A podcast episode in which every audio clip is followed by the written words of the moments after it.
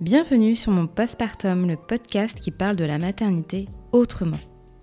Je m'appelle Sarah et depuis que je suis devenue mère, je cherche à comprendre pourquoi un événement qui est dépeint comme un bonheur ultime est en réalité jonché de difficultés, d'incompréhension, d'injonctions et parfois même d'oppression. J'ai coutume de dire que le postpartum est le premier chapitre du livre des mères. Alors parlons-en. Ici, vous trouverez des témoignages sincères, touchants et bien souvent percutants. Il y aura également des professionnels avec qui nous pourrons comprendre certains aspects scientifiques, sociaux et politiques de la maternité. Enfin, j'espère qu'à travers cet espace, vous pourrez trouver du soutien, du réconfort et culpabiliser sur vos doutes. Si vous voulez soutenir mon postpartum, n'hésitez pas à mettre 5 étoiles sur vos applications d'écoute. Et pourquoi pas à me laisser un commentaire en plus. Ça me ferait très plaisir. Je suis ravie de vous retrouver et vous souhaite une bonne écoute. Elisa fait partie de ces femmes pour qui la maternité n'est pas forcément synonyme d'évidence. Son parcours de vie lui-même s'inscrit dans des épreuves difficiles et des questionnements. Ayant trouvé l'amour après plusieurs années de célibat, elle devient mère à 39 ans. Commence alors un quotidien complexe avec son fils qui lui rappelle que certains de ses traumatismes sont plus lointains. L'adoption tout d'abord, qui à lui seul lui fait revivre des émotions insoupçonnées. Un deuxième enfant surprise arrive, son identité vacille et une aide psychologique devient urgente. Après 5 ans dans le brouillard du postpartum, une thérapie et une reconversion professionnelle, Elisa est de nouveau en phase avec elle-même. Apaisée et pleine de gratitude, elle nous livre aujourd'hui son histoire. Alors, euh, moi, je m'appelle Elisa, euh, Elisa Noël. En ce moment, depuis quelques mois maintenant, ça fait depuis l'été dernier, euh, je travaille pour Lingan Asia, qui est euh, un entrepreneur qui aide les coachs et les experts à développer leur activité. Et dans son équipe, euh, j'ai trois fonctions. je suis Happiness Office Manager. Enfin, nous, on dit Happiness Coach dans, dans l'équipe. Euh, je suis aussi euh, coach de vie ou en développement personnel. Donc pour tous, tous les clients qui ont des blocages, des peurs limitantes, etc., je les aide à dépasser ça pour, euh, pour pas qu'ils aient voilà, le syndrome de l'imposteur ou des peurs de se lancer ou d'être légitime. Euh, entre autres. Et puis aussi, j'anime un mastermind, donc c'est un, atelier une fois par semaine où, euh, en fait, les entrepreneurs qui rejoignent notre euh, programme, ils, on va dire qu'ils essayent de s'entraider entre eux en, en, soulevant une problématique, et puis les autres sont là pour poser des questions et les aider. Voilà. Donc je fais ça à mi-temps de la maison et je suis très contente. C'est un sacré programme en tout cas. Ouais, c'est très enrichissant, j'aime beaucoup. J'aime beaucoup. Et euh, bah, nous, on est là pour parler de maternité, hein, forcément. Euh, et moi, j'aimerais savoir si tu as toujours souhaité avoir des enfants. Euh, alors, je pense qu'au fond de moi, oui, mais j'ai eu des périodes où je me suis dit que fallait que j'en fasse mon deuil, mmh. parce que je, j'ai en fait, il y a eu une période voilà, autour de moi, euh, les gens se, enfin, se mettaient en couple assez jeunes. J'ai grandi, moi, à la campagne, euh, dans un petit village en province, euh, dans le nord de la France. Et très vite, en fait, à l'époque, il y, a, 30 ans à peu près, quand tu avais 15-16 ans, tu avais déjà ton petit copain, tu restais avec lui, et puis tu faisais un peu un petit bout de chemin, tu te mariais assez jeune. Avec la même personne Avec la même personne en général, voilà. Euh, et euh, à 25 ans maximum, je dirais, tu avais ton premier enfant. Moi, c'était pas du tout la vision de, la vie que j'avais. D'ailleurs, quand euh, j'ai fini mes études, moi, je suis partie à l'étranger plusieurs années. Du coup, l'envie d'avoir un enfant, enfin moi j'avais gardé quelques copines à l'époque voilà, de, la fac et du collège-lycée, tout ça, que je voyais qui avaient des enfants. Moi, ça me, ça me dépassait en fait. Mmh. Par contre, j'ai eu une période de ma vie justement entre 25 et 28 ans peut-être où je me suis dit peut-être euh, ouais moi je ferai un enfant toute seule tu vois j'étais un hmm. peu dans cette euh, dans ce délire là euh, enfin c'est pas un délire mais disons que je, mais en même temps ça me faisait peur parce que je me disais, oh là là, quand même, il faut une situation euh, hmm. financière, euh, il faut quand même... Euh, enfin, j'en ai parlé un peu dans le, le post que j'ai écrit là, de Maman, mais pourquoi Pourquoi j'ai voulu devenir maman? Et c'est vrai que j'ai un ami qui m'a dit, mais en fait, Elisa, tu sais, t'as pas compris, faut, faut pas avoir une situation sociale pour élever des enfants, il faut surtout lui apporter beaucoup d'amour.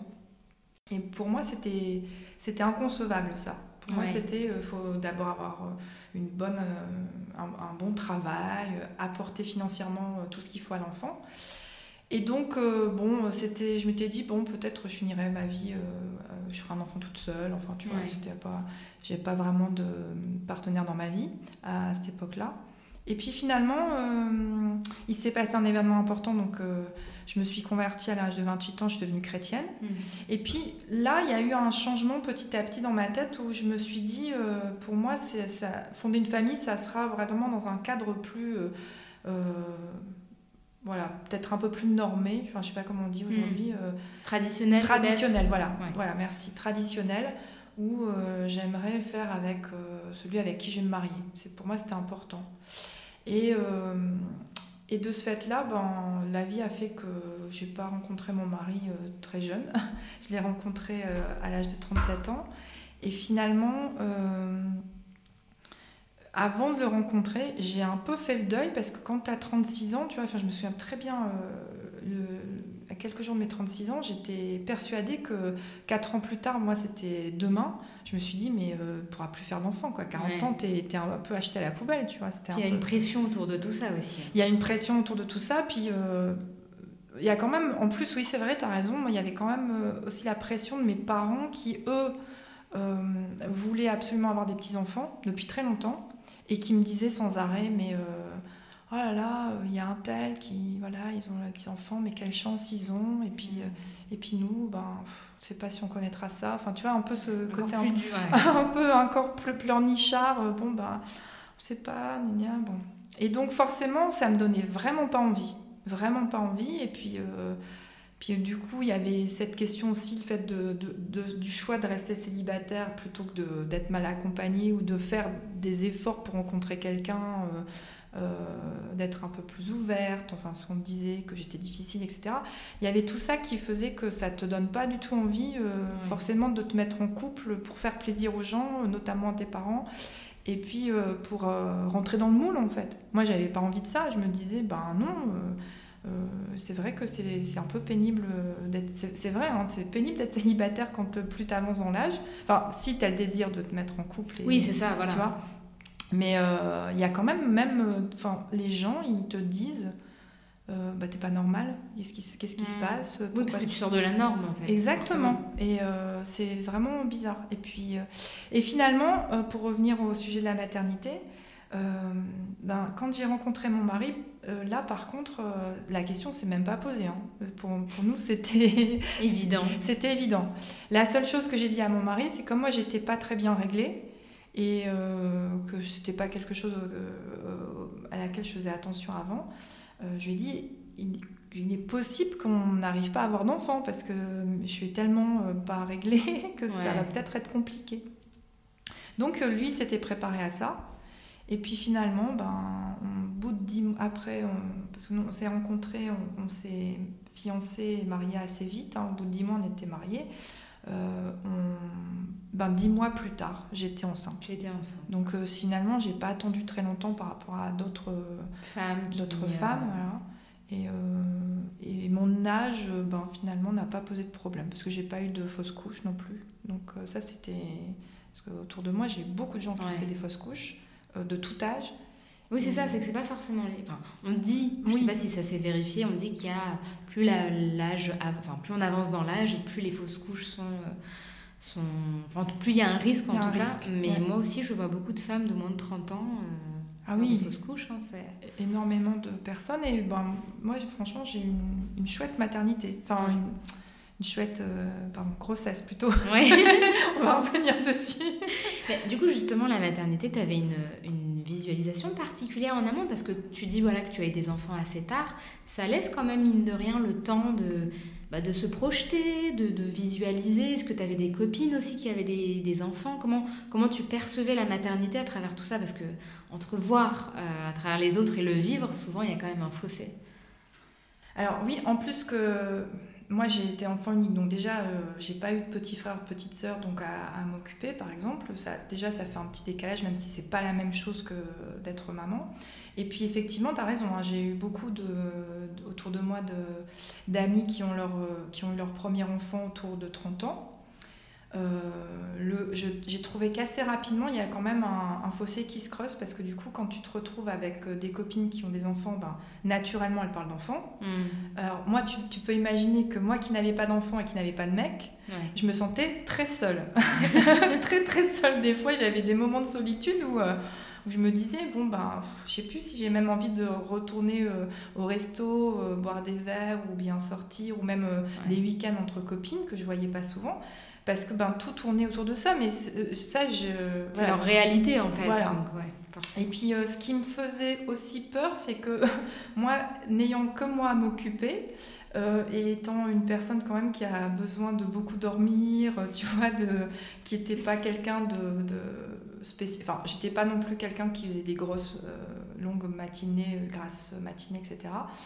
Mais euh, je me disais, parfois, j'entendais les mamans ce qu'elles faisaient, tu vois, et je me disais, mais comment elles font? Parce que quand j'entendais que donc il fallait qu'elle aille chercher l'enfant, après il fallait aller les, amener aux activités, faire ci et faire ça, plus, plus, plus les mamans qui travaillaient, moi, je me disais, ben moi, des fois, le soir, je rentre du travail, euh, j'ai qu'une envie, c'est de me coucher. Je me fais même pas manger. Donc, euh, j'avais un peu cette vision de superwoman. Les mamans, Donc, tu avais quand même conscience que c'était pas forcément easy au quotidien et que. Ouais. ça, je savais euh, que c'était.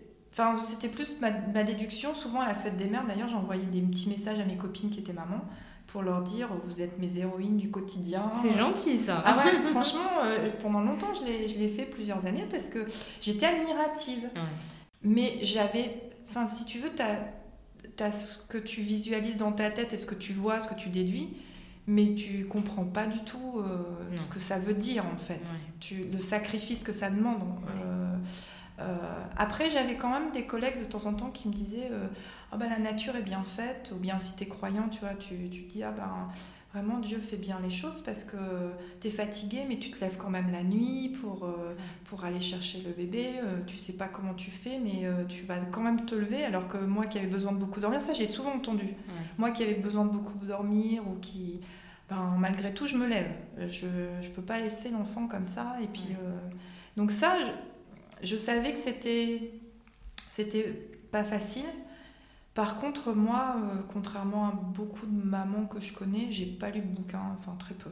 Ouais, tu t'es laissé aller au feeling. Euh. Ah, ça, c'est un tort que j'ai eu, je pense. Ah oui? Oui, je pense que j'aurais dû euh, mieux me préparer parce que si j'avais. Oui, je pense que j'aurais dû mieux me préparer. Mais moi, je suis assez fainéante sur. Quand. je lisais les bouquins, en fait, je suis pas une personne qui arrive à me projeter facilement. Mm. Donc quand je lisais, j'arrive pas, j'arrivais pas forcément à me projeter. Il y avait un décalage entre le ce que tu lis oui. et je me voyais pas du tout euh, quand on disait oui. Alors par exemple, euh, j'avais lu un, bouquin qu'une amie m'avait envoyé pour euh, justement essayer de préparer tes journées, faire dormir le bébé, donner une routine, etc. Je me disais punaise, ça a l'air quand même hyper militaire. C'est, enfin, c'était pas moi. Peut-être que toi, tu as besoin de vivre le truc pour après te laisser aller à ton rythme. Non, mais ça marche aussi. Enfin, je pense pas qu'il y ait vraiment de règles absolues finalement. Parce que les livres, des fois, parfois, à trop lire, on peut mettre en place des choses qui ne nous correspondent pas, on peut être un peu biaisé aussi. Donc, euh. Oui, alors moi j'ai des copines qui m'ont dit, elles ont lu et puis elles étaient convaincues qu'elles allaient faire comme ci, comme ci, comme ça, et puis qu'elles n'ont rien mis en place parce qu'en fait, euh, soit c'était quoi. Voilà, soit c'était pas elles, soit euh, puis elles avaient des, elles avaient des idées bien précises, genre euh, ben, bébé ne viendra jamais dormir dans notre lit, euh, c'est pas bon pour le fameux. Voilà.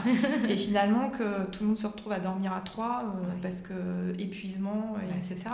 Donc moi il y avait aussi quelques petites idées comme ça, mais pas beaucoup, tu vois. C'était pas, j'avais, je, je, je, savais vraiment pas quoi m'attendre je savais que ça allait pas être facile, mais je pensais pas aussi difficile. Parce que tu n'avais pas de connaissance du postpartum, on t'en parlait pas plus que ça à ce moment-là. Non, en fait, la première chose euh, que j'ai entendue, non, j'ai pas lu. Euh, je connaissais le baby blues. Ça, tout le monde en parle facilement. Tout le monde en parle, ouais, c'est vrai. Le baby blues, au bout du troisième jour, que tu, tu peux fondre en larmes, etc. Mais je connaissais pas le postpartum. Et euh, j'ai d'abord entendu euh, une émission avec euh, Hélène Bonhomme, Les Fabuleuses au foyer. Je ne sais pas si tu connais. je vois. Donc en plus, je l'avais rencontrée parce que son mari, enfin bref, il m'avait fait rencontrer. Et j'avais bien aimé ce qu'elle partageait. Je me reconnaissais un petit peu, mais je l'avais rencontrée avant d'accoucher. Et je lui avais dit, ah, moi j'aime vraiment bien ce que tu écris, tout ça. C'était tout au début, ça faisait quelques mois qu'elle venait de lancer son, son site internet mais elle parlait pas encore de postpartum, etc. Et puis après, elle est passée dans une émission de Frédéric Lopez où elle a parlé du burn-out parental. parental. Et là, en fait, moi, ça faisait quelques mois que j'étais maman. Quand j'ai regardé l'émission, je me suis mise à pleurer. Je me suis dit, oh, mais c'est moi parce que vraiment, euh, j'étais dans cet état. Euh, euh, je, me suis dit, mais en fait, je suis pas la seule. Mais, comment, mais comment ça, le burn-out parental? Je connaissais le burn-out du travail, mais je savais pas qu'il y avait un burn-out. mais on en parle de plus en plus d'ailleurs. Ah oui, ça a été, bah, là, ça a été la première révélation. Et, et après, par contre, je sais plus comment j'ai entendu parler du postpartum, mais quand j'en ai entendu parler, au début, moi, je me disais, non, c'est pas moi. moi, tu vois, je n'ai pas pensé tout de suite. C'est euh, c'est un petit peu avant les deux ans de mon fils que je me suis dit, euh, il y a quelque chose qui ne va pas. Il y a vraiment quelque chose qui ne va pas. Je n'arrivais pas à reprendre le travail, donc j'ai fait... Enfin, j'avais repris, après un, an de congé parental, j'ai repris euh, mon dernier boulot où j'étais chargée de com pour, pour une association de jeunesse. Et quand j'ai voulu reprendre, en fait, il y a eu plein, un concours de circonstances avec des décès euh, dans, dans, mon entourage, plus le fait que tout le bureau qui est à Paris avait déménagé en mmh. Alsace, où euh, moi je faisais du télétravail. Euh, il n'y avait plus personne autour de moi, donc il y avait plus ce truc d'aller au bureau, de rejoindre des collègues. J'arrivais plus à me remettre au, travail. Et en plus, comme j'avais perdu quelqu'un de très très cher, en fait, il y a eu un concours de circonstances. J'ai dit, je peux pas retourner travailler. Mmh. J'ai signé une rupture conventionnelle. Mais en fait, après, j'étais tellement pas bien que je me suis dit euh, non, il y a quelque chose qui va pas là. Euh, il y a eu un, un, petit passage pendant, pendant plusieurs mois où euh, franchement pensais que j'allais, j'allais, me suicider. Quoi, C'est vrai. Ah, Mais du coup, tu as rencontré des difficultés particulières pendant ce, bah, à l'arrivée de ton fils? Euh, alors, quand il est né déjà, lui, euh, il a eu des petites difficultés avec le recul. En fait, euh, c'était pas des grosses difficultés par rapport à ce qu'on a traversé après, mais il a quand même failli mourir dès le début parce que, si tu veux, il est sorti avec un, il était en sous-poids. Et ça, il l'avait pas vu en fait à la fin de ma grossesse. La dernière échographie, il avait vu qu'il était dans la courbe. Mhm. Et pendant le dernier mois, en fait, j'ai dû beaucoup m'allonger, aller aux urgences, tout ça. Ma tension montait. Ils n'ont jamais pensé que c'est parce qu'il prenait plus de poids, euh, tu vois. Et euh, il est sorti, ils étaient très euh, étonnés, il faisait 2,4 kg. Et il est sorti comme un pantin, comme ça. Ah oui. Et il n'a pas crié, enfin rien ne s'est passé. Donc moi, on me l'a pris, on m'a dit on ne peut pas vous le laisser sur vous. Donc tu vois, je ne comprenais pas trop. Bon, ils l'ont emporté tout de suite. Et en fait, il avait des glaires, il était en hypothermie. Donc ils ont dû l'intuber tout de suite. Donc déjà, euh, tu vois, c'est assez intrusif comme mm. geste. Ils l'ont intubé pour enlever toutes les, tous les glaires. Et il a été euh, sous, sous, lampe pendant 35 minutes pour mm. le temps de le réchauffer. Et en fait, c'est le lendemain, un, c'est un infirmier euh, on dit, enfin je sais pas comment on dit, enfin un infirmier, tu vois, de la, mm. néonate, parce que du coup il est resté en, unité kangourou, Bien sûr, euh, qui m'a dit, euh, bah, il dort beaucoup votre, votre fils parce qu'il euh, récupère, il a failli passer en fait hier. Moi j'ai pas compris, en fait ça voulait dire que comme il avait plus de force pour sortir, il, était en phase, ben, je, suis épuisée, mm. tu vois, donc son, son rythme cardiaque s'arrêtait pendant oui, puis mine de rien, l'accouchement, déjà pour un bébé lambda, c'est assez éprouvant et fatigant. Mais si lui, il n'a même plus l'énergie, la force euh, qu'un bébé est censé prendre dans les dernières semaines, parce que je crois que c'est là où ils prennent le plus de poids. Normalement, voilà. voilà. Euh. Et lui, il était tout fripé, tout maigrichon. Et euh, donc le démarrage, déjà, si tu veux, il y a eu ça qui a fait que comme j'ai pas eu le lien d'attachement, ça, je l'ai compris après, parce que après, quand je suis devenue maman, je me suis mise à lire des choses, tu vois. Mm. Et là, j'ai compris que des mois plus tard, enfin même aujourd'hui, pour moi, c'est sûr, il n'y a pas eu le lien d'attachement, parce que je ne l'ai pas eu sur moi. Mm. Je vois la différence de toute façon avec ma fille. Euh, il, a, il a dormi euh, donc euh, loin de moi pendant deux, deux, nuits, je crois. Et, et bon, L'allaitement, ça ne veut pas dire non plus, mais c'est vrai qu'il s'est mis à téter au bout de trois jours. Au début, il même euh, prendre à la pipette, c'était fatigant pour lui. Mm. Euh, donc déjà, son début, je pense que ça a fait que ça a perturbé juste l'arrivée. Déjà, on sait qu'un bébé, quand il arrive, c'est pas évident parce qu'il sort du corps de sa mère et qu'il était dans l'eau, etc. Donc là, c'est encore un autre milieu auquel il doit s'adapter. Mais euh, moi, du coup, il a eu cette contrainte-là. Et euh, il fallait qu'il du coup, récupère en force, donc il voulait téter tout le temps. Mmh. Mais quand je te dis tout le temps, c'est tout le temps. C'est-à-dire que au départ, c'était toutes les 2-3 heures. Mais sauf qu'il n'arrivait pas à se rendormir. Ah oui, d'accord. Donc tu mettais, euh, on va dire que tu vois, sur, euh, il t'était une heure. Et après, euh, une heure, une heure et demie. Et après, je mettais autant de temps pour le rendormir. C'est galère quand même. Alors, pendant, pendant plusieurs mois. En fait, tu faisais que ça, quoi. Endormissement, allaitement, endormissement, allaitement. C'est ça. C'est ça. Euh, et, je te dis, comme moi, de toute façon, de, par nature, j'étais pas non plus une fille avec plein d'énergie, tu vois, tout ça. Alors là, euh, j'étais, mais je me suis pris un scud, euh, c'était. j'étais, mais tout le temps fatiguée. Puis en plus, au début, on, on, a reçu quand même, tu vois, les gens qui veulent te rendre visite, puis on a accepté sans savoir on a accepté tout le monde qui. Bah, on nous prépare jamais, donc. Ça, ça, personne te dit non, non, mais recevez personne en plus. Enfin, moi, enfin, recevez, mais ça serait bien qu'ils apportent quelque chose ou qu'ils prennent quelque chose en charge pour au moins vous soulager. Oui, on a eu peut-être des, deux, trois amis, ou peut-être il y a peut-être des gens qui, je me souviens plus, qui nous ont peut-être apporté des repas. Ça, c'est vrai qu'il y a eu des, des, amis qui ont fait ça, c'était sympa, euh, pour éviter justement que tu fasses à manger. Euh. Mais au début, en fait, au lieu de te reposer, tu. Voilà, moi je.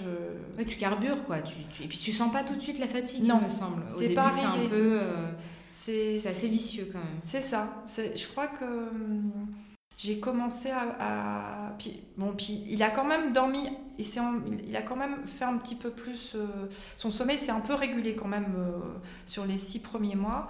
Mais euh, alors, une autre erreur que j'ai j'ai faite, c'est que en fait, je le mettais jamais dormir dans le même endroit. ah oui. Donc il n'avait pas son. Oui, ça c'était une erreur de débutante. Euh, que j'avais pas compris par rapport aux repères, tu vois, euh, où il faut qu'il y ait un endroit sécurisé, etc. Parce qu'il pouvait aussi bien dormir dans son couffin en osier que euh, dans son... Comme des fois j'avais beaucoup de mal à le faire dormir, je pensais que c'était mieux de le faire dormir dans, le, dans la poussette. Mm. Donc des fois, on avait carrément la poussette avec le landau mm. que je que tu berçais, que, que je berçais la nuit, tu vois, euh, voilà, pour l'endormir. On mettait la musique, on mettait, euh, oh, y avait, on essayait de trouver plein de techniques, tu vois, pour l'endormir. Euh, après, j'ai acheté très vite, j'ai acheté le porte-bébé. et ben là, évidemment, il s'endormait, mais dès que je le posais, c'était assez rare qu'il ne se mm. réveille pas. Donc euh, j'avais pas trouvé en fait ce rituel, enfin je, avec le doudou, etc. Pourtant, euh, en fait c'était difficile pour moi de mettre en place un rituel même dans la journée, c'est-à-dire tu vois des, des, journées qui se ressemblent pour que le bébé ait des repères, tout ça, c'était compliqué parce qu'en fait à la base c'est pas trop moi. Moi je suis pas très comme ça. Oui. Et c'est vrai que l'enfant te pousse à ça et c'est pas évident au début de. Ouais. Et, euh, et, et, puis finalement je dirais que c'est peut-être. Euh, ouais, un, quand il a commencé à aller à la crèche, euh, ça, ça, a beaucoup aidé parce que, un, j'ai arrêté l'allaitement, il avait 14 mois, et euh, deux, il a été rythmé. Bah oui, là-bas c'est très cadré, hein, c'est aux horaires près. Et, Donc là, ça, ça m'a aidé.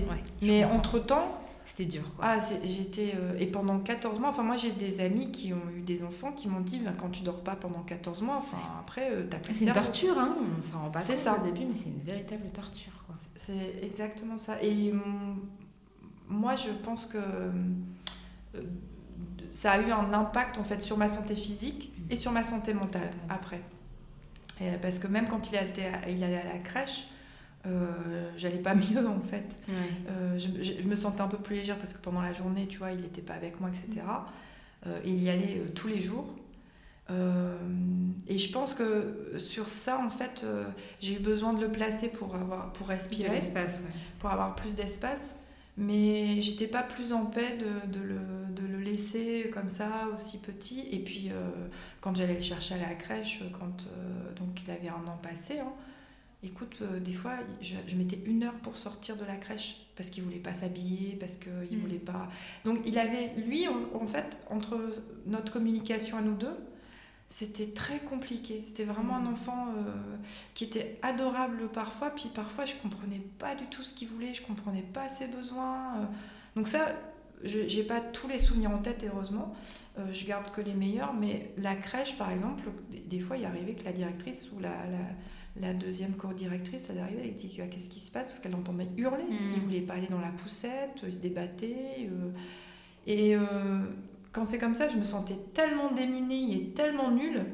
Tu vois, je me parce que tu disais, je suis la maman et il veut même pas être avec C'est moi. ça. C'est ça, ça que tu penses, quoi, à ce moment-là. Et, et tu te dis, qu'est-ce qui se passe? Pourquoi, pourquoi tu fais ça? Ouais. Et puis, euh, et, et là, euh, c'était surtout ça, je pense, qui était dur pour moi.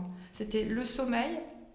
Et après, quand il a commencé à communiquer avec moi, c'était soit qu'il pleurait beaucoup parce qu'il fallait que je le prenne, il fallait tout le temps qu'il soit euh, Sécurisé, en fait. sécurisé. Je, je pense que la chose que, qui, si c'était à refaire par rapport à ma fille, que je- ben, comme j'avais eu déjà une première expérience, c'était plus facile avec elle, c'est que j'ai pas réussi à le sécuriser. Avec euh, le recul, je me dis que si euh, j'avais fait un peu plus attention au niveau euh, rituel et, et, euh, journée euh, ritualisée aussi avec des, des routines, je l'aurais sans doute beaucoup plus sécurisé d'emblée et ça, l'aurait, ça lui aurait peut-être permis, peut-être, mais je suis pas sûre. On sait jamais. On hein, sait de toute jamais. façon.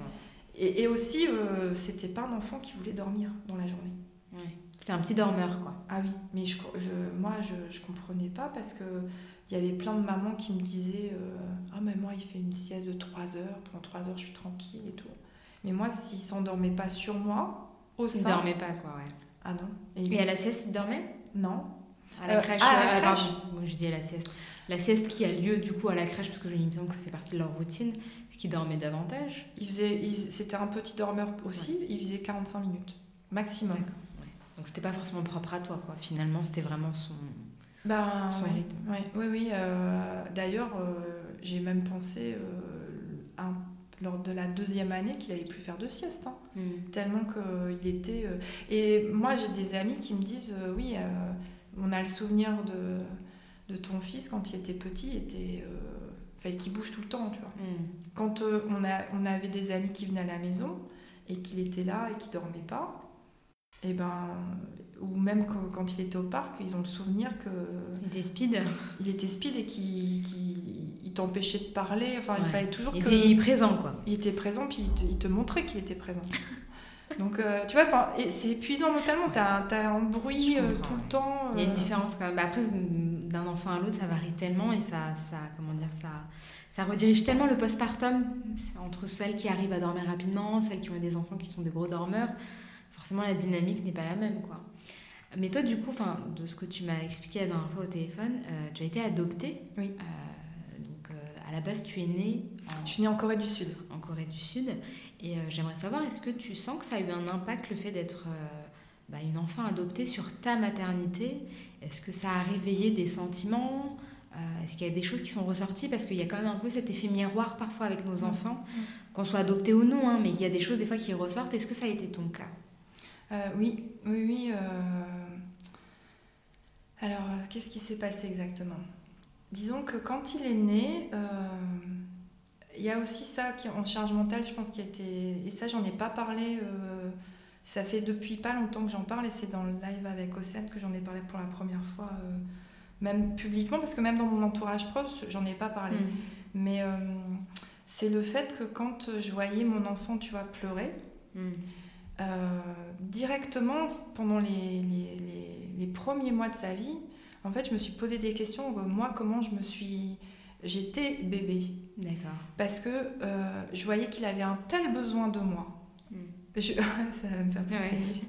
Mais ça- c'est vrai que c'était. Il avait un tel besoin de moi que je me suis dit. euh, dans quelle détresse je devais être quand moi j'étais bébé, quand j'étais séparée de, de- de mes parents biologiques. Parce que. euh, Ah bah mince alors, je pensais pas que ça me ferait pleurer comme ça. Euh, Non, c'est pas la Est-ce que première j'ai des mouchoirs c'est- En plus, c'est pas la première fois que j'en parle, mais euh, tu vois, aujourd'hui c'est comme ça. Bon. Bon, j'ai pas de mouchoirs, je suis désolée. Non, non, ça, ça va aller, ça va aller. Je vais- je On a toutes les deux les larmes aux yeux, c'est pas grave. Ouais. Non, mais c'est en fait, euh, oui, parce que comme quand il pleurait, tu vois, je, je, mm. ça, j'avais vraiment du mal à supporter ses cris, mais pas mm. parce que. Je, ça te renvoyait à toi, peut-être ah, En fait, automatiquement, et euh, d'ailleurs, euh, Anne-Sophie, euh, qui a son, son, post, son post sur Instagram, enfin son, son profil sur Instagram, s'appelle Les liens du sens ça fait avec. ah, je crois que je suis tombée dessus. Ouais, Lien du sang, tu vois. Elle a été interviewée par Clémentine Sarlat de La Matrescence quand j'ai écouté son. Donc elle est aussi coréenne en plus, c'était, c'était marrant. Quand elle en a parlé, euh, elle, elle, elle, se revoyait bébé dans son mmh. berceau. Moi, c'était pas exactement ça, mais je, comprenais ce qu'elle voulait dire. C'est-à-dire que moi, je me disais, mais oh, mon enfant, il a tellement besoin de moi. on sent que tu as le lien quand même entre la mmh. maman, tu l'as eu dans ton ventre, et puis euh, là, il, et, euh, il sait reconnaître sa mère. C'est animal presque. Oui, le lien, on dirait que tu peux sortir le, cordon ombilical, il est toujours là en fait. Et j'avais vraiment du mal pendant. Oh, quand j'ai même passé, quand, les nuits, j'arrivais plus. Euh, je pouvais pas faire toutes les nuits, justement, au bout de six mois, en fait, on, mm. s'est dit avec mon mari, c'est lui qui va commencer mm. à se lever la nuit.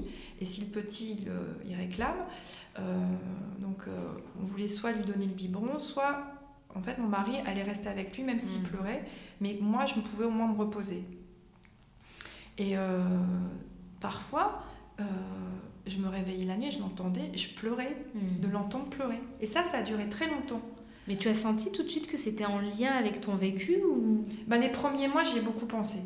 Parce que les premiers mois, en fait, euh, comme moi, j'étais adoptée à 7 mois et demi, je me, je, plus mon enfant grandissait, et, ça m'a aussi fait ça un peu quand j'ai eu ma fille, moins, de manière moins forte, mais automatiquement, je me suis dit, qu'est-ce que j'ai pensé étant bébé quand, tu mm. vois, quand, euh, Parce que, moi, je connais en plus mon histoire. Et euh, ma mère biologique est décédée quand euh, j'avais 15 jours. Mm. Et c'était au suite, de, suite de, la, grossesse, de l'accouchement. elle a fait une septicémie, d'après ce que j'ai compris. Et j'ai été abandonnée à l'âge d'un mois par mon père biologique. D'accord. oui, donc vraiment très jeune. Très jeune. et j'étais donc, et en plus, j'étais mise, je sais pas trop si je suis passée par l'orphelinat ou pas, mais en tout cas, je sais qu'il y a eu une famille d'accueil. Et euh, j'ai, je, me suis demandé, tu vois, dans toutes ces phases, en fait, euh, mm. euh, tous les deuils que j'ai dû faire. Mm.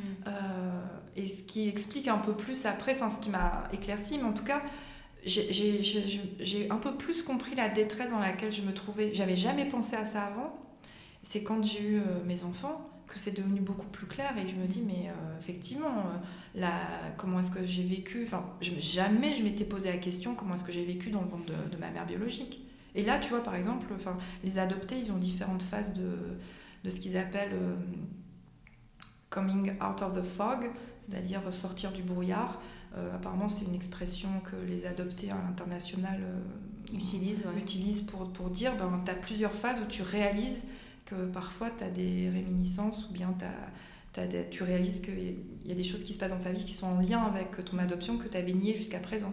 Moi, c'était même pas que j'avais nié, mais j'avais jamais pensé, tu vois, euh, l'importance de, de, ce que tu entends, de ce que tu sens quand tu es dans le ventre de ta mère, et puis après, quand tu sors, de, que tu es vraiment en éveil, que tu es mm. conscient de ce qui se passe.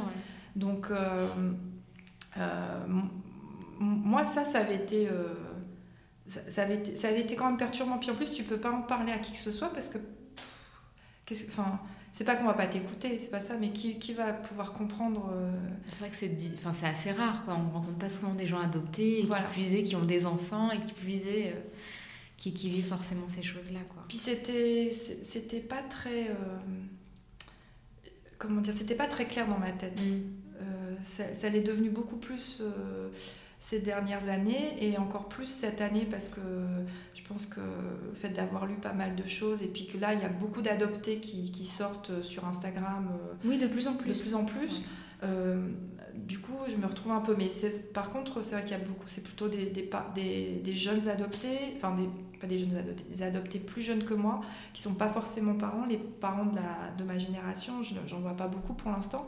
Mais en tout cas, euh, ça m'a fait très plaisir d'entendre euh, Anne-Sophie parce que quand je l'ai entendue, ah, je me suis dit, bah, je suis pas folle. Je suis pas la seule. Euh, elle, elle se revoyait carrément dans son berceau, elle se visualisait, et c'est un peu ça en fait que ce que tu peux. Enfin, je sais, j'avais jamais lu ça avant. Parce que quand je suis devenue maman, non, enfin quand je suis tombée enceinte, J'ai fait quelques recherches, tu vois, pour savoir justement qu'est-ce que tu ressentais en tant que en tant qu'adopté, le fait d'être maman. Et il y a beaucoup de gens qui écrivent avant d'avoir l'enfant, mais qui écrivent pas après. Enfin, j'étais tombée sur ah des, C'est peut-être encore tabou. Ouais, ou alors bah, pris dans la maternité ou dans la paternité, tu es, trop fatigué pour écrire, je sais pas. Mais en tout cas, j'avais plus vu des gens qui se posaient des questions avant, mais pas trop euh, après. Et, et ça, bon voilà, il y a eu ça. Euh, et puis, euh, j'avais pensé à.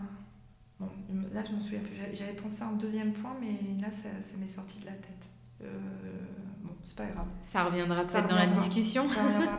Et ça t'a permis de te retrouver peut-être de, de, répondre à des questions qui étaient en suspens? Parce que je sais que même quand tu n'es pas adopté et que tu as cumulé parfois des traumas, enfin, une personne lambda, hein, j'entends, qui a un enfant et du coup ça fait ressortir parce qu'on dit que l'enfant c'est un peu un catalyseur qui va appuyer, qui va nous renvoyer euh, des manquements qu'on a eus, enfin des douleurs, des, des traumas. Est-ce que toi ça t'a permis de, bah, de, réajuster certaines pièces du puzzle, de, peut-être mieux te comprendre euh, euh, pendant cette période du postpartum hein, finalement, parce que bah, comme toi tu as été adopté euh, très jeune, le fait de voir ton enfant très jeune aussi, ça a pu renvoyer, enfin en tout cas te renvoyer à des situations, ou en tout cas à des points d'interrogation que tu avais peut-être par le passé quand tu n'avais pas d'enfant. Alors, il y a, y a, disons que c'est pas forcément en rapport, enfin si, c'est quand même en rapport avec l'adoption. Euh, quand euh, mon fils, il était parfois dans des crises euh, où c'était compliqué, alors heureusement, c'était pas tout le temps, c'était pas 24 j'avais un espèce de. Je me sens, quand je te parlais tout à l'heure que je me sentais démunie et désarmée, je, je, me revoyais, moi, enfant, en fait, dans certaines situations, démunie et désarmée. Mmh. Il y avait ça. Ou parfois j'avais les réflexes de euh, ce que ma mère, j'entendais ma mère euh, me dire. Mm. Euh, et tu le disais aussi à ce moment-là, tu répétais. Tu revivais la scène en fait, tu transposais. Il y, y, avait ça. Donc c'était pas très agréable parce que c'est pas les meilleurs souvenirs que j'ai de mon enfance. Donc forcément, je me disais mais c'est pas possible. Je m'étais dit que je ferais pas ça et puis en fait tu le fais malgré toi parce que c'est le schéma dans lequel tu as grandi et qui est en toi apparemment parce que tu l'as Bon, je ne suis pas tout à fait pareil, mais c'est vrai que je me, des fois je me disais, bah mince, je réagis comme ça alors que je m'étais dit que moi, en tant que parent, je ne le ferais pas. Bon, il y avait déjà ça. Et puis sinon, la grande révélation, ça a été de... Enfin, moi, je, comme je me savais un peu pas fragile psychologiquement, mais comme j'ai vécu différentes choses dans ma vie, qui, que je savais qu'un jour, j'aurais besoin d'une thérapie, euh, je m'étais toujours dit, je veux pas que mes enfants aient une maman dépressive. Si un jour je suis maman, euh, donc, euh, mais je m'étais pas, j'ai jamais osé faire le pas véritablement, enfin d'aller très très loin dans une thérapie avant d'avoir mon, premier fils. Et en fait, quand il a eu, donc quand il a eu un peu avant, aux alentours de 18 mois, j'ai commencé une démarche de relation d'aide hmm. avec une personne dans mon entourage qui était aussi chrétienne, donc qui partageait les mêmes valeurs que moi, etc. Et puis après, euh, quand j'ai vu que je commençais vraiment à de, vraiment avec des pensées euh, très très noires, euh, à, passer ces deux ans, là je suis partie voir une psychologue. D'accord. Et tu as fait une thérapie sur le long terme, comment ça s'est passé? Alors, j'ai commencé ma thérapie juste avant que mon fils tombe malade, mmh. un mois avant. Ouais, donc en fait, j'ai fait une thérapie qui a duré trois ans et ça m'a permis quand même de comprendre euh, pas mal de choses sur. Euh, euh, en fait, le, voilà, quand je suis partie voir ma psy, donc peu, peu, après ces deux ans, le but c'était je trouve plus ma place. Je, ne sais plus qui je suis, je trouve plus ma place parce que je me reconnaissais pas en tant que femme, tout, tout, court. Je, je, me négligeais beaucoup de manière générale, tu vois, donc euh, je m'aimais pas quand je me voyais dans le miroir. Je me reconnaissais pas en tant qu'épouse, c'était un peu euh, compliqué parfois de se comprendre avec mon mari. Je me reconnaissais pas ni dans ma foi parce que j'avais plus envie de prier, j'avais plus, enfin, c'était un peu comme si euh, Dieu n'était plus là non plus, donc c'était un peu bizarre. Et puis j'avais dû arrêter aussi de travailler, donc professionnellement, je me reconnaissais plus non plus. Et quand je voyais tout les gens que je connaissais, que j'avais connus euh, dans, dans ma dernière société dans laquelle j'avais. Enfin, des différentes personnes que j'ai rencontrées dans mon parcours professionnel qui étaient à un certain point de leur carrière, etc. J'étais là, ben moi je suis mère au foyer, tu vois, j'avais honte. Et tout ça faisait que je ne me retrouvais plus. Je, et donc je lui dit, mais en fait, je ne sais pas qui, qui, je suis, quelle est Tu sentais que les enfants avaient amené cette situation-là finalement qui, Enfin, que finalement les, ça a été nécessaire de passer par là? Ah ben en tout cas, ça m'a beaucoup aidé. Ça m'a vraiment beaucoup aidé parce que le but c'était euh, de trouver ma place et quand j'ai décidé euh, l'année passée, donc au bout de trois ans, trois ans plus tard quasiment de manière anniversaire, euh, de quitter la thérapie, c'est, elle, elle, était d'accord aussi, ma psy, parce qu'elle voyait bien, elle m'a dit là je te sens hmm. ancrée et tu sais ce que tu veux et, tu... et je lui dis là j'ai retrouvé ma place. Et euh, bon, alors c'est vrai que ma, ma deuxième, elle, elle venait d'avoir deux ans, quelques mois plus tôt, mais l'été dernier encore, c'était encore très compliqué. Mm. Euh, j'ai vécu pour moi euh, cinq ans de postpartum, comme je te disais tout à l'heure. Oui, c'est ça. Parce que finalement, c'est vrai que quand tu as deux enfants en bas âge, et on dit que le postpartum, c'est pas trois semaines ou trois mois, c'est plus deux ans en moyenne, tu fais vite le calcul. ah oui, non, ben Honnêtement, euh, moi, ça m'a paru 5 ans interminables parce que, en plus, euh, j'ai pas vécu, non seulement j'ai vécu le postpartum de n'importe quelle maman, mais j'ai eu, c'est pas pour euh, me victimiser, mm. tu vois, mais il y a eu beaucoup de choses qui se sont passées. Mon père a fait un AVC d'abord, au bout de, quand mon fils a eu 6 mois. Ensuite, on a perdu beaucoup d'amis proches. j'ai perdu mon parrain qui était mon deuxième papa, donc la même année. Euh, j'ai quitté un travail euh, qui, que j'aimais énormément, qui a été aussi en notre deuil, si tu veux.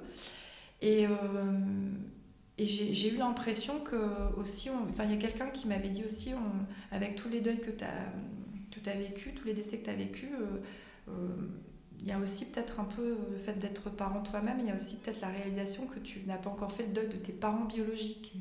Parce que effectivement, mes deux parents biologiques donc ma mère, comme je t'ai dit, biologique, elle était décédée euh, quand euh, j'avais euh, donc deux semaines.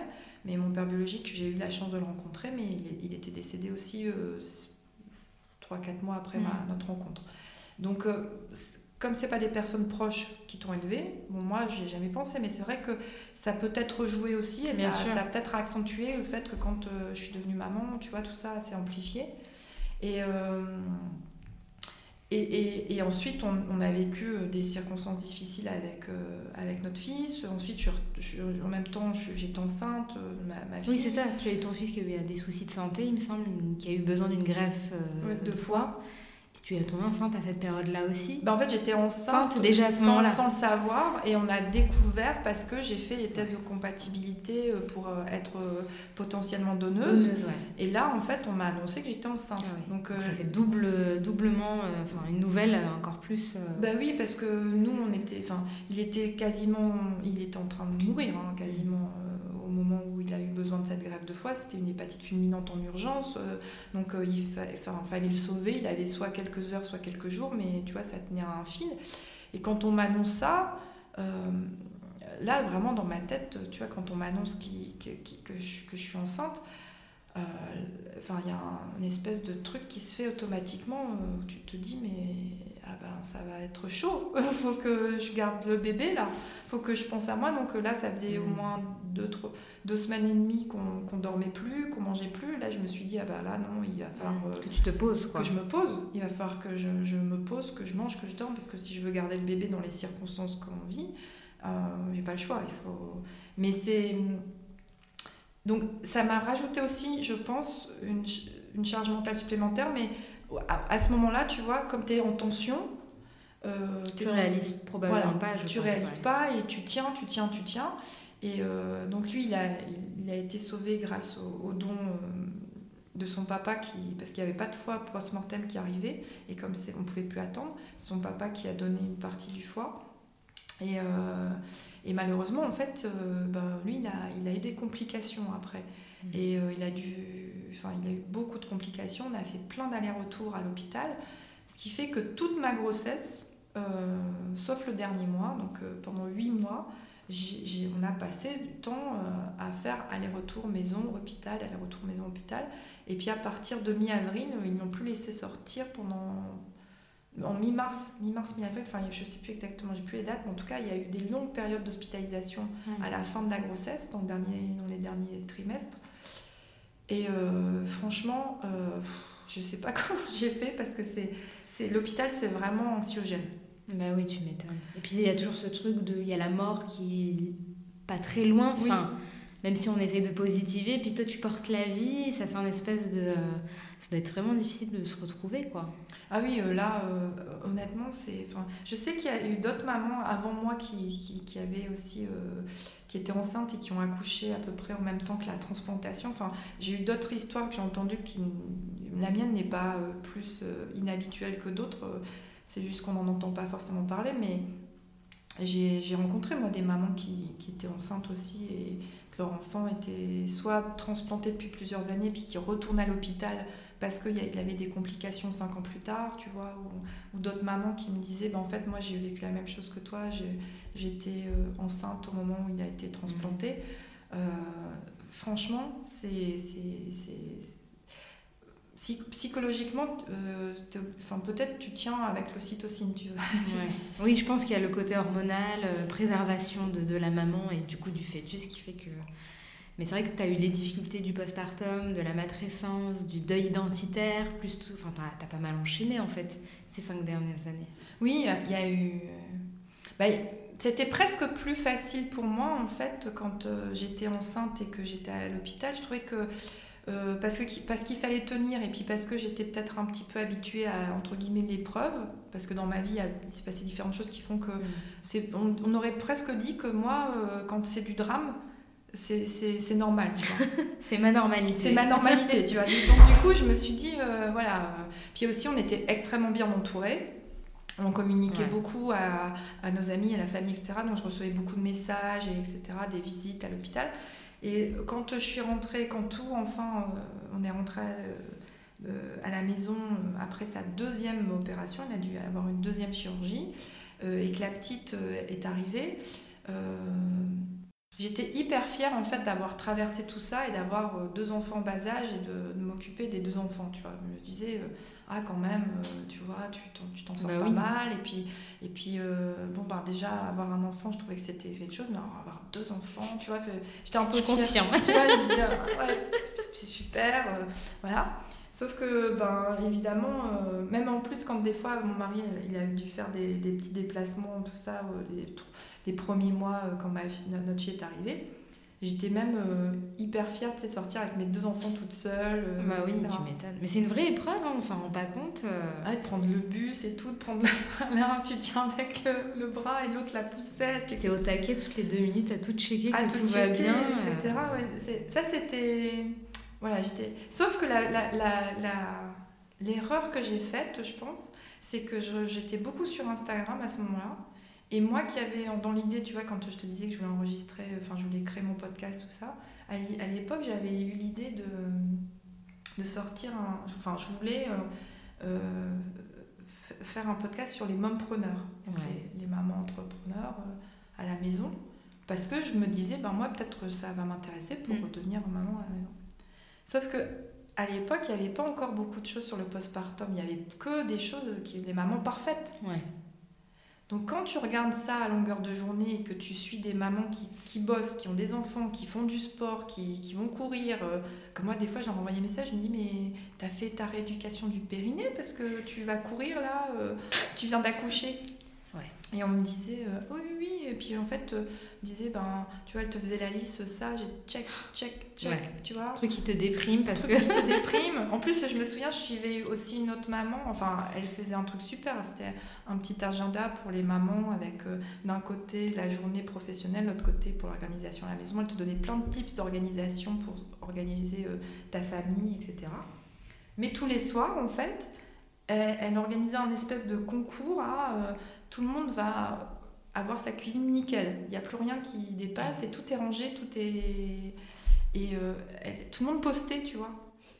Et moi, et moi, je regardais comme ça et je me disais, mais c'est. Voilà, mais euh, il n'y a même pas une vaisselle, il n'y a même pas de la vaisselle qui, Qui traîne qui quoi. traîne ou qui est en train de sécher. Mais c'est intéressant que tu me parles de cette anecdote parce que justement, je voulais avoir ton avis. Qu'est-ce que, enfin, maintenant que tu es maman de deux enfants qui ont quand même quelques années euh, chacun, qu'est-ce que tu constates par rapport à toutes ces injonctions qui tournent autour de, bah, des mamans, de la maternité d'une manière générale? Comment tu vois ça avec le recul? Bah, En tout cas, moi, les mamans euh, de ma génération, donc aujourd'hui j'ai 45 ans et euh, donc les, mes copines, mes amies qui ont eu des enfants, aujourd'hui elles sont plutôt des mamans d'ados ou, euh, tu mm. vois, ou de pré-ados. Euh, elles ont, j'ai pas entendu beaucoup de mamans qui ont parlé de ce, du postpartum ou même de la matrescence. c'était, c'est même pas comme si c'était tabou. On aurait dit juste que Ouais, c'est passé là, c'est passé. C'est passé, c'est naturel les crises des enfants, enfin chacun élève son enfant comme il peut, etc. Par contre, euh, c'est vrai que moi j'ai eu quand même des réflexions. Par exemple, une fois, je vais essayer de faire dormir mon enfant. On n'était pas chez nous, et puis l'habitude qu'on avait, nous, c'était on restait à côté de lui jusqu'à temps qu'il s'endorme. Moi, une fois, euh, un, professionnel de santé m'a dit euh, ben, Tu l'élèves mal, ton fils. Hmm. Oui, il faut le laisser pleurer ou il faut l'habituer à ce qu'il ben soit oui, euh, enfin il y avait plein de choses comme ça. Ah ben c'est parce que vous n'avez pas, vous avez pas votre chambre, comme on habitait dans un deux pièces. Euh, il faut qu'il ait sa chambre, il faut que vous dormiez dans le salon. bon, il y avait ça. Ou alors, enfin, tu as toujours des gens qui viennent quand même mettre son grain de sel. Et moi, je le prenais quand même super mal parce que après, je me suis dit, mais, mais toutes les choses que j'ai dû dire maladroites aux gens, ou que j'ai pensé même, tu vois, que j'ai pensé sur le fait qu'ils élevaient mal leurs enfants, mais j'ai dit, mais Seigneur, pardon, parce que franchement, c'est horrible la manière dont tu peux culpabiliser sans le savoir. et très rapidement et très simplement. Très simplement. Hein. Puis ça passe comme ça. Euh, tu sais, dans, ta tête, euh, tu te dis, oh, mais vraiment, elle sait pas tenir son gamin. En plus, quand tu vois des mamans qui, dans, des, dans, des, dans des supermarchés qui qui, ont du mal avec l'enfant qui fait une crise. Le fameux supermarché, oui. On a tout jugé. Hein. Ah bah, euh, moi, je me souviens, j'avais été au père très jeune euh, quand j'étais partie en Angleterre et l'enfant, il me faisait des, des crises comme ça. Il avait 3 ans à l'époque. Moi, je me disais, mais qu'est-ce qu'il est mal élevé? Qu'est-ce que tu vois je, faisais des reproches aux parents, etc. Et ben, ça m'est resté. Et quand je suis devenue maman moi-même, et ben, je me suis dit, mais tout ce que j'ai je pense que je me suis dit, franchement, c'est parce que j'ai tellement été karma que ça me revient en pleine figure. Parce que mon fils, bien sûr, il, était, il y avait des, plein de moments euh, adorables, mais quand c'était difficile, euh, ah, c'était terrible. Et euh, ça, je trouve qu'en fait, les gens se permettent vraiment beaucoup de juger, de donner des conseils c'est un peu, oui, c'est comme, si, c'est comme ça qu'il faut faire. Ou alors, moi, on me disait, mais euh, Elisa, euh, des gens de ma famille, hein, Elisa, mais tu, tu sais pas bien de dormir avec l'enfant, euh, et pourquoi, pourquoi tu fais ça ben, Au bout d'un moment, je dis, bah non, je, sais, c'est pas ce que je veux faire, mais je n'en peux plus, moi, je suis fatiguée. Non, mais. Oui, les gens se rendent pas compte qu'on fait ça par dépit la plupart du temps, pas parce qu'on adore. voilà. Tout le monde aimerait avoir son lit pour soi, mais bon. Il y, y, avait. Enfin il y avait plein de remarques, voilà. C'était des remarques. embêtantes, quoi, ouais. Et puis, euh, à l'époque, voilà, en 2017, surtout, j'ai vraiment souvenir là, 2017-2018. Donc, euh, donc euh, j'ai ouais, donc ma, ma, deuxième fille, enfin mon deuxième enfant. Et là, je, je, regarde Instagram et je vois que, que ces mamans parfaites, là. et eh ben écoute, j'ai pendant ma thérapie, j'ai pris la décision d'arrêter Instagram. Et pendant. D'abord, j'ai ça correspondait au carême pour nous, tu sais, mm. euh, euh, avant Pâques. Et puis ben, du coup, ça m'a tellement fait du bien. En fait, mentalement, j'ai senti que ça me m'allégeait de la charge mentale, que du coup, je l'ai prolongé pendant plusieurs euh, mois. Et après, ben, même l'année passée, je crois, en 2000. Ah oui, mon papa, après, il est décédé euh, en décembre 2019. Donc, ça, c'était aussi un moment où, après, je me suis coupée pendant toute l'année 2020. Et je suis revenue que. Euh, que récemment, là, sur le compte Le Jour où, c'est ça? Voilà, ouais. je suis revenue que fin, ouais, fin, 2019, fin 2020. Voilà. Et comment tu te sens actuellement? Ah ben, actuellement, là, je me sens super bien. Ouais, ça se voit, hein je confirme, tu as l'air très bien, euh, souriante. Ah, apaisée. Ouais, c'est ça. Euh, bon, déjà parce qu'on est passé d'un deux pièces à, je t'ai raconté tout à l'heure, un 3-4 pièces euh, le mois dernier. Donc pour moi, c'est nouvelle vie, euh, nouvel appartement, nouvelle vie, tu sais. je, pourrais, je pourrais écrire ça comme un nouveau chapitre. Euh, honnêtement, ça, ça, joue beaucoup. Je plains vraiment les. Enfin, je, connais des familles, une famille par exemple dans mon immeuble qui sont dans un deux pièces, ils sont cinq, avec un petit garçon de deux ans et demi aussi. Euh, franchement, c'est.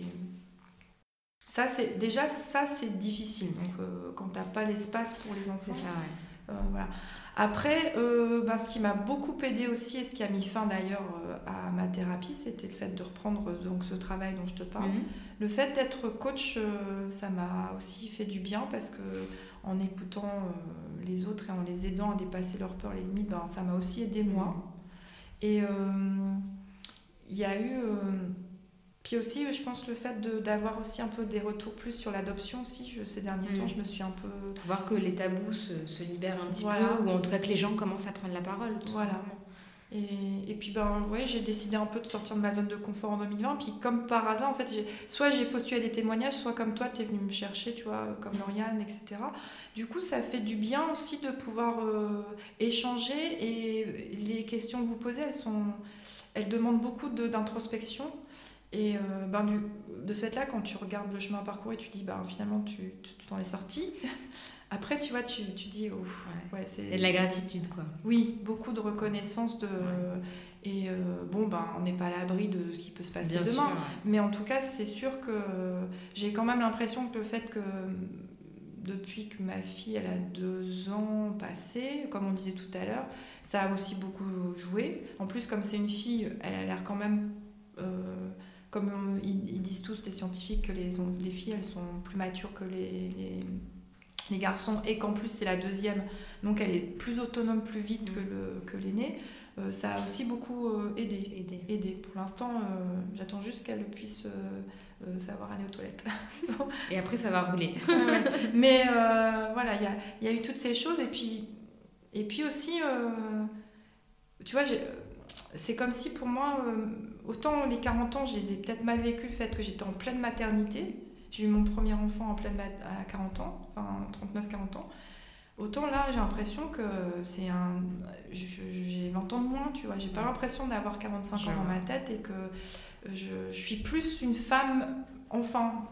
Alors qu'avant, j'avais l'impression d'être plus une, une enfant encore, mm. qui savait pas trop comment, où se situer, qui était un peu perdue, qui manquait un peu de repères. Tu as retrouvé ton identité.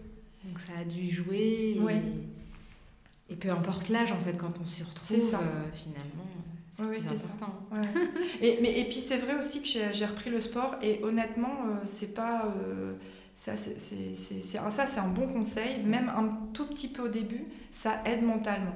Ouais, j'imagine. Parce qu'on dit que normalement, quand. c'est. Comment elle s'appelle Mavic McBride, je crois que. Tu vois qui c'est, non? Enfin. Euh, elle, dit même quand tu es fatigué et que tu es déprimé, même si tu es hyper fatigué, et mais surtout que dans ta tête ça va pas, faut bouger. Hmm. Il faut sortir, faut bouger, même si t'as pas envie, il, faut, il pleut, tout ça dehors, tu, tu prends tes baskets, euh, tu vas marcher un peu, faut, faut bouger. Il faut pas rester sur le canapé à, hmm. à ressasser. À ressasser. Et à être sur les réseaux sociaux aussi. Ça, ça n'aide pas du tout. Ça n'aide pas du tout. Et, euh, et depuis, depuis que j'ai repris le sport depuis septembre, là, ça m'a beaucoup aidé aussi d'avancer, je pense. Donc tout ça, il y a eu un concours de circonstances, etc. De ce fait-là, pour moi, euh, ouais, 45 euh, ans, comme euh, a dit Sterling K. Brown, c'est le commencement. Bah, écoute Elisa, merci beaucoup je te remercie, d'avoir échangé tout ça avec moi et à très bientôt Elisa. Merci beaucoup, j'ai passé un super moment. J'espère que cet épisode vous aura plu. Pour soutenir mon travail, n'hésitez pas à venir commenter cet épisode sur votre application d'écoute, à mettre 5 étoiles et pourquoi pas à partager cette histoire à votre entourage. On se retrouve la semaine prochaine pour un nouveau témoignage. Prenez soin de vous et à très vite.